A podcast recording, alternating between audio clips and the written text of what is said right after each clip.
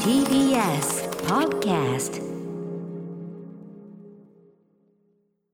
早速でございますが、はいえーこちらからいきたいと思いますラジオネーム、えー羊と犬さんの「アフターシックスジャンクション」を聞いていてよくわからないことこの番組はなぜアトロクって呼ばれているんですかはい略称アフターシックスジャンクション略してアトロクアっトロクってて言わせていただいてますけれどもねこれはあのー2018年にこの番組始まって2010そうですね 18?2018 年ですよね1819 20で2018です3周年とはい、そういうこということですよ2018年の4月に始まったんですけど、あのー最初そのだから略称っていうのは別に決まってなくて。そうですね僕そのちなみに「ウィーケンドシャッフル」ってその前土曜日の番組やってて、これもなかなか略称決まんなくて、うん最初はなんかなんだっけううんことかいろいろ言ってたんですけ ど、うんそれはねうん、もう うんうんこでいいやみたいな。いいですかうんうんみたいなまあよよななかなか言いにくいね夜夜の番組だったんで、はい言ってたんですけど、まあ、タマフルっていうのをね、はいあのリスナーの方につけていただい馴染んでて、る感じはねああり今まやしたタマフルタマフルってね、はいはいなって、まあ、すごいいい感じだなってなってたんです、まあ、うんそうんれに匹敵するような略称ないかなってなってて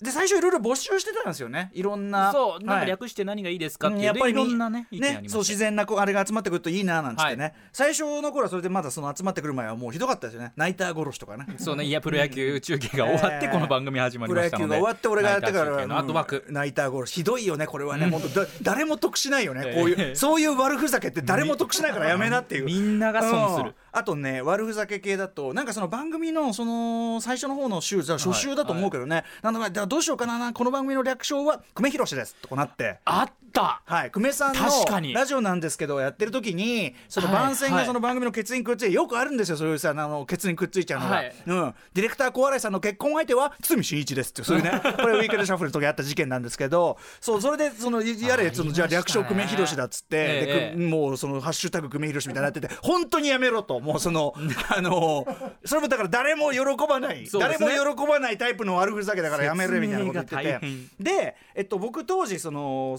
アベマ t v というところね、はいあのアベマのネット番組のね、うんうんあれであの「水曜ザナイト」という番組ずっとやってて、でそれであの、まあ、コメントが取れるんでねそのコメントずっと見てくれてコメントを寄せてくれる方をこれ番組内の言い方ですよ「米奴隷」なんつってね 失礼な言い方ですけどね、うんあのあり米がたい限りこですね米をもう無償お寄せでいただいて米を無償で、あの上納してくれるね、はい あのあれで米奴隷だなありがたい限りなんで米す奴隷にいろいろ意見聞いえ支えらてれてますでそこでアフアフロクだったのとにかくなんか一個決めたよアフロクでしたかねアフターシ確かにそのイメージありましたねアフロあターロクあったタターロクあったターロクかなととにかくその辺になって、うんうんうんうんなりかけてたんで確すかよにその時はそれが一番しっくりくるまあまねあそのみたいなもんこかととを思ってねね言ってましまあたねまあまあそのもんかと思ってたんですけど、えっと2018年の4月11日に、はいえー伊藤聖子さんお越しになってですいらっしゃっねてまあ新刊のご紹介いただいて、はいまあ私のね尊敬する先輩ですよ、えええー伊藤さんが歌丸ねそのずっと聞いてたけどと、んうんターロクじゃお前ダメだろと。うんうんうでんそのどう考えてもアトロク以外じゃありえないだろうって、はいつまりそのアトってのはアフターをアトと略して、はいうん、アトロク以外ありえないだろうというようなでなんかこう図案化もこうやって図にもできるしさ、そうですねなんかマークにもできるしさなんてことをおっしゃっていただいてで僕もそれ聞いてこれ別にあの権威に屈したみたいなことをね皆さん当時やっぱりもうタイムラインが荒れる荒れ る、ね、あんなに皆さんね意見を寄せてくださった荒れのにる荒れるっていうんだけどそうじゃないそのもう明らかにターロクとかよりアトロクのがいいって思っちゃって。あそっちのにでこれからずっと使うもんだし、うんねあのーだからその皆さんの参考意見としては伺ったけどやっぱりその一個いいアイデアが出たらそっちにこう変えるってこれねやっぱり、そう切ですりね替える勇気これがね、まあまあまあこれがやっぱり東京オリンピックねそうこちらも欲しかったねそうですねうんうんあ切り替えすぎだっていう問題もありますけども切り替え大事うん切り替えしすぎたという問題もありますけども、あのーだということで、まあ、僕の一存ですよだから、はいあの伊藤さんあのというのは僕の一存であこれはやっぱアトロクだなと気が利いてるし全体的にねこうスタジオの中でもあそれしっくりくるねっていうあの感じはね、語呂語呂もやっぱありましたターロクアフロクとか比べてやっぱアトロクあやっぱいいねなんつって、うんうんうんうんっていうんで、はいアトロクにしますよとでも先ほど言いましたけどまあ荒れた荒れたもうね タイムラインがもう番組始まってタイムラインもうすでに番組始まってる時点でもうね番組の始まりなんてのはもう、はいはいもうアンチ9割ですからこれ は4月2日に始まってうん11日にもうもうやるのやるのアトロねクになってそれはでも私はもうとにかくそんなねもうだってわかるでしょもうそんな米奴隷のアイデアとそういうこと言うからいけないんだよね。感謝の裏返しですね歌丸さんあはりねがそとうのねいやだこかとらねみんなううでうその集合地で知恵を出し合った結皆さん果で一番いいものが出ましたよということですからアトロクとさせていただいたんですね今となってはもうねだからそもうのもうんルーツがどうこうとかそう考ですねえないですし定着したという感ただじですねまあそのやっぱその後ってちょっと一個ひねってることにより、はいえそはれいどういうことみたいなのがね、確かにうん、確か確かにに出てこきやすいのは確かですけうんどなぜアトロクっね。て呼ばれてるんでですかもそんなこと言ったらていタうマその疑問もフあるルだってやっぱりいまだにあのその終わりの方までありましたからね。まあ、タマフルの方がどちらかというとちょっと入り組み度高くないですか、そうそうこれ当時そのインフルエンザの,、はいあの薬でタミフルってあったあんりでますしたね、はい、だタミフルとちょっとかけてたんだよねあそうなんでだす、からね、異常放送タマフルとか言ってキャッキャキャッキャ言ってたわけあ、うんそうなんだ異常行動なんつってたから、はいはいはいあの笑い事じゃないんだけど、ええええそうそうそうあのというあれでタマフルって待ってだからその元が分かんなくなる感じってありますよねそう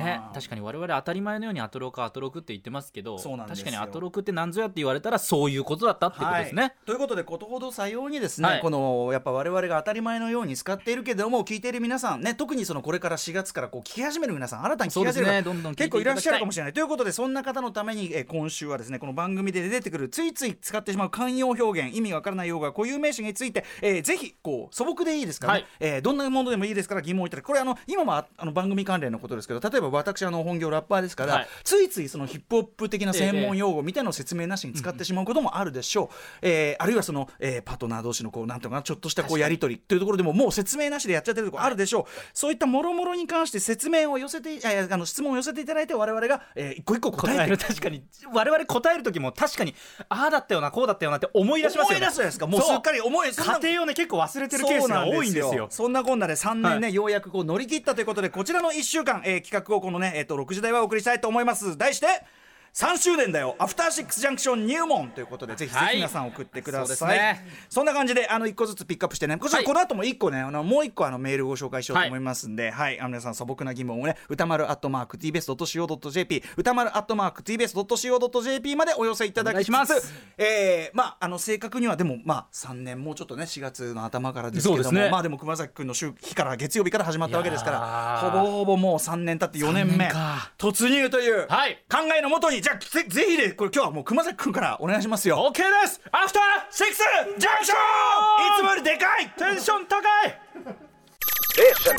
After Six Junction. 3月29日月曜日時刻は6時今7分ですラジオでお聞きの方もラジコでお聞きの方もこんばんは TBS ラジオをキーステーションにお送りしているカルチャーキュレーションプログラムアフターシックスジャンクション通称アトロクはい伊藤聖子3名名でございます、はパーソナリティは私ラップグループ本業はラップグループ、えーライムスターまあ結成32年目32になるのかなはいなりますね、はい3人組グループでございますね、えー頑張ってやっているというね、えーまあその中のあのラップグループの中のラップ担当ね、はいしておりましてねえーそちらを本業にさせていただいて4月28日にね、えー MTV アンプラグド、えーライブアルバム &DVD ブルーレイこちら発売になります、えーライムスターでは活動もちゃんとしてますよと、ねそっちはおろそかにしてやってるわけじゃないんですよというライムスターのライムスターってだからグループの名前ですね、ええあのーそのライムスターななんとかっていうのもその知らない人からするとそのただのなんちゅうのライムスターの歌う丸ん、なんかほらわかあんじゃん例えばそのピストン西澤って言ったけど別にピストンが何かって考えないじゃないですか確かに確かにピストンってグループかなって思わないからさあなーんかそういう感じでやっぱライムスター歌丸みたいなそうかライムスター歌丸っていうワンパッケージでそうそうそう芸名と覚えいうちかゃねうタいレンやトそ名うというかサンプラザな中野みたいなさ確かにあれはまあふざけた芸名だけども、ええね中野さんはでもそのやっぱりそのサンプラザ中野みたいなもんで、まあ、ななんかなんでしょみたいな感じではい流されがちですけど、グループ名でございますそうですねライムスターのだからライムスターのなんですよねライムスターの歌丸さんえでーすオブが入るわけですね、はいライムスターの歌丸ですそして月曜パートナー TBS4 月で入社9年目になりますよいアしょナウンサーの熊崎和人と申しますよろしくお願いいたしますあーもはやもう中堅どころですねも9う年目となります中堅になってとしまいましたうん、そんな熊崎和人さんの、じゃあ熊崎和人さんとはどういう人なのか、はいこれもねやっぱ聞いてる人はねわからないと思いますんで、確かにうんうん私からいろいろお願いします言わせていただいて何年生まれでしたっけ1989年7月19日生まれまさに蟹座の大型ですまさに平成とまともに平成元年にうん誕生いたしましたということですよね。えー、熊崎で熊崎さんのですねこれ相性、はいまあこれそんな頻度では出てきませんけど、はいたまにこうポロッポロっとこう出てくるクマスはクマスはクリマススナーなんかねメールなんかでクマスはクマスはクこれ皆さん覚えてますなんでクマスって覚えてるか。クマスって呼ばれてるんですねまあ、熊崎君だからクマスって、まあいいんだけどどうやらそこ関係ありそうですねカタカナでクマス、はいえこれどういうことかと言いますとこれいつスーパーササナゴマシンさんというね、えープロレスラースーパーササナゴマシンさん、まあ、この番組のゲレギュラーで主に月曜にはいご出演いただいてて、えースーパーササナゴマシンさんのコーナーの中で、うんうんえーっと熊崎くんの、まあ、キャラをねもっと立てたいというかね、はいというようなだか企らもう画で始まって数ヶ月ぐらいですよね多分1ヶ感じ月ぐらいなんですまあ熊かね崎君はねその前にもう興味あるというねもうはい伝説的番組、はい興味あ1る年間で幕を閉じ たええでも爪爪痕を残しまくった、ねえあの興味ある伝説の活知る人ぞ知る活躍はされてきたけども、まあその僕もその熊崎君という人をねまだそのまだ把握しきれてないということで、はいキャラを立てた方がいいということで、えーそのプロレスラースーパーサササンゴマシンさんがえっとまあ熊崎君はむしろ顔はすごくベビーフェイス的なね可愛らしい、ええまさにベビーフェイスというのがふさわしい本来の意味での、えーまあ可愛らしい顔をしているからこそ、えープロレスでいうところのヒールを目指してヒールターンヒールターンねヒそーのルターンしようみたいなね、悪役にこう転じそうて、ですねっていうのがいいんじゃないかということでそこで悪役の代表格ということで当時、えーマーベル・シネマティック・ユニバース、はい皆さん映画ありますね、はい映画シリーズのもうめんどくせえ なえっと「アベンジャーズ・インフィニティ・ウォー」という3ね年前だからインフィニティウォーだったはいんですよ、まあ、言っちゃえば前後編です、インフィニティ・ウォー、エンド・ゲームというね、はいそのえー、とマーベル・シネマティック・ユニバースの一区切り、大きな10年目の一区切りの中の前編で、まあ、その一番のそのもうずっとこう、ね、こう布石を置いてきた悪役中の悪役、もう,、はいもうなんか宇宙大魔王ね、宇宙ニコちゃん大魔王みたいな感じの、えーサノスというサノスインフィニティウォーダーで絶望しか与えなかったあのサノスですよサノスが、まあ、ちょうど一番インフィニティ・ウォーだからもう一番サノスもやうべえっ最てなってる最強なえサノスやばいんだけどみたいになってる時に、まあ、サノスにこう引っ掛けてクマスだと。でこれはまあその一つにはその当時その番組始まってとにかくそのあのカルチャー濃度高すぎると今よ高すぎりるあの現状よりワンコーナー多かったんですよねそうでしたあれは良くなかったねちょっとね重いしかも一個一個のコーナーが濃密すぎる最近最近までやってただろ あのようやく気づいてね1個減らしたんですけど、それだって濃いですけど、まあ、とにかくその濃密だともちろんその濃密であることは我々の武器でもある売りでもあるんですが、あまりにも濃密すぎるカルチャーの分量が摂取量が多すぎるということで、はい佐野すばりに、えー俺らクマスがカルチャーの分量を半減してやるとそうですねパチンとね、はい指パッチンで、はいカルチャー量を半減ど半うい減うするどういう意味なんだよ大仁田さんのなんかレザそうでージすャケットなんかを着ながらやってそうそうそうる記憶あるんですよ邪道っていうね、うんあのさまあ笹田さんの私物の大仁田さんの革ジャンを着 てで熊崎君がこの慣れぬ慣れぬこうなんていうのかな慣れぬ恫喝声ヒでールをやって、ね、おうなんつってね消し去「るみたいな俺はことを熊須だ」なんつってやってましたよね。が由来ですね。 そうそれがクマスの由来でなんとなくそこから私その前まで一応クマクマみたいなね呼ばれ方をしていた時期があったんですよあークマク興マ味ある時代はねクマクマあっーて呼ばれていたんです熊熊だなんかなそうそのそこからねなんかこうクマス俺はね2回も繰り返すのは嫌だね。あダメですかそれねうんなうん理由はね、わん今結婚してるんですけどうんうん当時彼女だった今の妻ですよね、はいはいだから当時その私のことをクマクマっあーてそ呼んうでいなんだるみたいなことをえ今はポロポロって今はですねまあクーとかなんかそんな感じですクー熊崎のクーカッパのクー トの いやちょっとこれ恥ずかしいんですまあ置いといていいんです けどそう当時くまくまって呼ばれていたっていうことをねあのほらもう今お子さんもいるるからさ、はいあのパパとかそういうんじゃないんだ。そうなんですそうなんですクーです、クーなんだ。はいうんしかも自分も熊崎なんあですでよねでではいでその彼女時代のそはのい現奥さんがくまくまって呼んでたからそうえですーあれかなその高橋義明さんとかね音楽そういうライター話をしてた時になんか吉明さんがこうポロって放送で「くまくま」って言われてるんでしょみたいな話になってそこからくまくまトップ5かなそうかの時からねバラしバラしやがったんだれそうなんですそうなんですあれバラしやだがねってあのこれまたちょっとふあの古い話で言いますと 熊崎バラしやがって熊崎くんが彼女いないキャラでずっと通してたのに実は彼女いることバレそれがて入社3年目に担当した2015年に担 当した「ザ・トップ5」というなん番だこ組のでどうしようもねええ話ー高橋義明さんとコンビを組ませていただいてその時にそういう話をさせていただいていいじゃねえか別でにくまくまってなったんですうんでそれくまくまが続いていたんですけれども笹団子マシンさんによってクマスに更新されたとそうですねで今や熊須ですもんねそうですねなんかいろいろ別にねヒール感があるわけじゃないけどねま今あだとそうですね今となってはそのクマスがサノスだっていうことをね結構忘れてる人もうんスタッフ間でも多かったといピうンとこねえのにだから当時でさえなんかちょっはといピンときてなかったから、ピンときてないんですようんでなおかつ今ねあのクマス・ザ・リッパーっていうのと一緒に ねこれ何かと言いますとこれあの説明することによってより複雑さを増してる感本じし当ますけ本ど当ねえっと熊崎君の得意分野まずそのアナウンサーとしてのね得意分野っていうのはまあ実況まあスなんポでーねツ実況なんかを担当させていたこれだいはたりもうしていて本当にあの TBS アナウンサーの中でも、の、まあ、今後のそのスポーティーベースのそのスポーツ実況というのをまあ担っていく本当あにーそうはなりたい担手としてのといういやいやい志やがあるでとも本当にあの現に皆さんスポーツ中継 TBS のね、まあ、テレビの方もあの含めてですね中継見てれば熊崎君の中あの実況というのは必ず聞けますし実況のこのスキルというのはもうこれは間違いない男でございます、はいなんですよねでそれはまあスポーツ実況これプロあと、えっと、韓国ドラマにね最近詳しい韓国ドラマそうですねんあったりするあと男性アイドルだよね最男近ね性アイドルももう大好きで男性アイドル詳しくはいオーディションなっ番てる組っていうのがあったなんりとかもですねめちゃくちゃね見、てるはい、そっちでもちょっと仕事しつつあるみたいなのがあります、そしてもう一つが、えーいわゆるグラビアアイドルね、はいえー水着であったりとかそういうようなねグラビア写真に関しても非常にお好きで、えーまあ、非常にチェックしてると。そうですね、当たり前にチェックしていたんですけれども、うんこの番組でさらっと話したらいやそれすごいよみたいな感じになって、うんなんかそこの方向そう性でもすね開けてきたっていうどん感ぐじらでいすすねごいかと言いますと TBS アナウンスセンターにある雑誌の袋閉じページというのを、えっと、いち早く開封というか、えっと、一通り開封ですよねそうですねえー、大体熊田君がやってると、でたまにあの他の人が開けてるやつはすごくその袋閉じが乱暴に開けてあって、許しがたいとそうですねというようなことを言ってました、はいつまりその、えー、とページそのく袋閉じページ切り裂き魔ね袋閉じ切り裂き魔、えー、熊須田リッパーこういうわけです という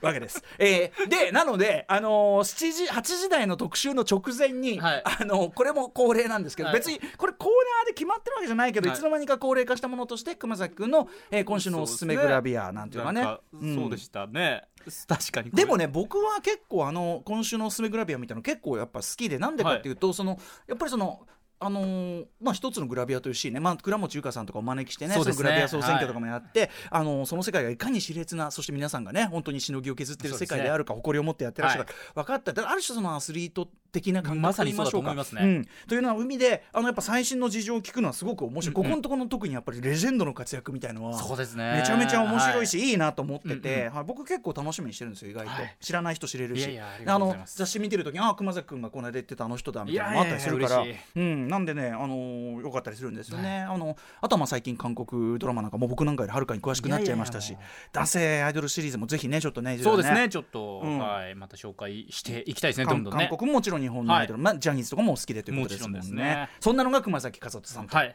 皆さんお分かりになっていこんただなけたら感じでうんお聞きの方分かりましたちょかっとね、待ってください一つだけちょっとぶっ込ましてください、はい大事なことこれきますよえー、っとですねラジオネームニセネコさんいつも素晴らしい放送ありがとうございますこれ今週のその素朴な疑問シリーズに寄せていただいたメールでございます、初回から欠かさず聞いていて思ったことなんですが、以前からずっと気になっていることがありますこれ多分皆さんもねこう気になってる人いっぱいいると思うんです、それはオープニングトーク本日の番組内容これね、えーしょメニュー紹介が終わり、はい CM 前の掛け声で歌丸さんが毎回言う「それではアフターシックスジャンクション行ってみよう!」のところで水曜の日比アナ木曜のうないアナ、金曜の山本アナは「行ってみよう!」を歌丸さんと合わせて毎回必ず言っていますあーしかし月曜のね熊崎アナと宇垣さんは一度も行ったことがありませんですので歌丸さんの月曜と火曜の掛け声がなんとなく寂しそうに聞こえます、ま、本人は全く気にしてないと思いますが決して苦情とかではないのですがこのアトロックメンバーの一体感を考えると熊崎アナも宇垣さんもぜひとも歌丸さんに合わせて行ってほしいのです多分こんなことを思っているのは私だけかもしれませんがこの3年間のモヤモヤを解消していただきたくメールしましたあー4年目を迎えて新たなスタートを切るアトロクにとってこんなことはどうでもいいことだと思いますがいつか2人が行ってみようを元気に行ってる日を楽しみに今後も欠かさずアトロクを聞かせていただきますなるほど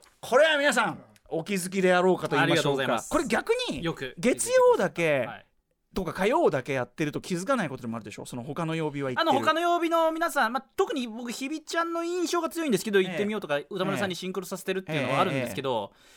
なんかさいこれも最初の方だったと思うんですけど、えなんかこう例えば最初の「アフターシックスジャンクション」で、ええジャンクションとかの掛け声が僕らこう、合わないケースが結構あったりまあとか、熊崎君とはねやっぱそうそうそうそさあうさあそうなんですよさあ合わないケースがあるかさあらさなんかこう必要最小限にあんまりギクシャクギクシャクしないようにしたんだそうギクシャクそう行ってみようとかって一緒に行って、そこでこう行ってみ行ってみようああ行ってみようみたいになると、うんうんうんなんかその後のメニュー紹介とかもちょっとグダグダななんかそうんうのんその空気のままになっちゃうからみこたいのな後ことを交通情報だっですねたりしますからね大事なとそこうろです大事な急出しだだかからら,、ねこうあのそこはもう他のネット局に対して、はいあの TBS ラジオは交通情報天気情報だけど他のネット局はまた違うことやったりするからそのそれの9ポイントなんですよそうですよねなんでここは確かにしくじるとよろしくないそうそこを思ってたただこれ確かに3年経った結果、ええもう我々通過な関係といいますか まあそうです完璧なんですよこのコミュニケーション的に完も璧完璧だから行ってみようは確か確にかに合わせることは可能これ私サイドの気持ち言っていいですか、はい正直月かその言わない件っていうのは、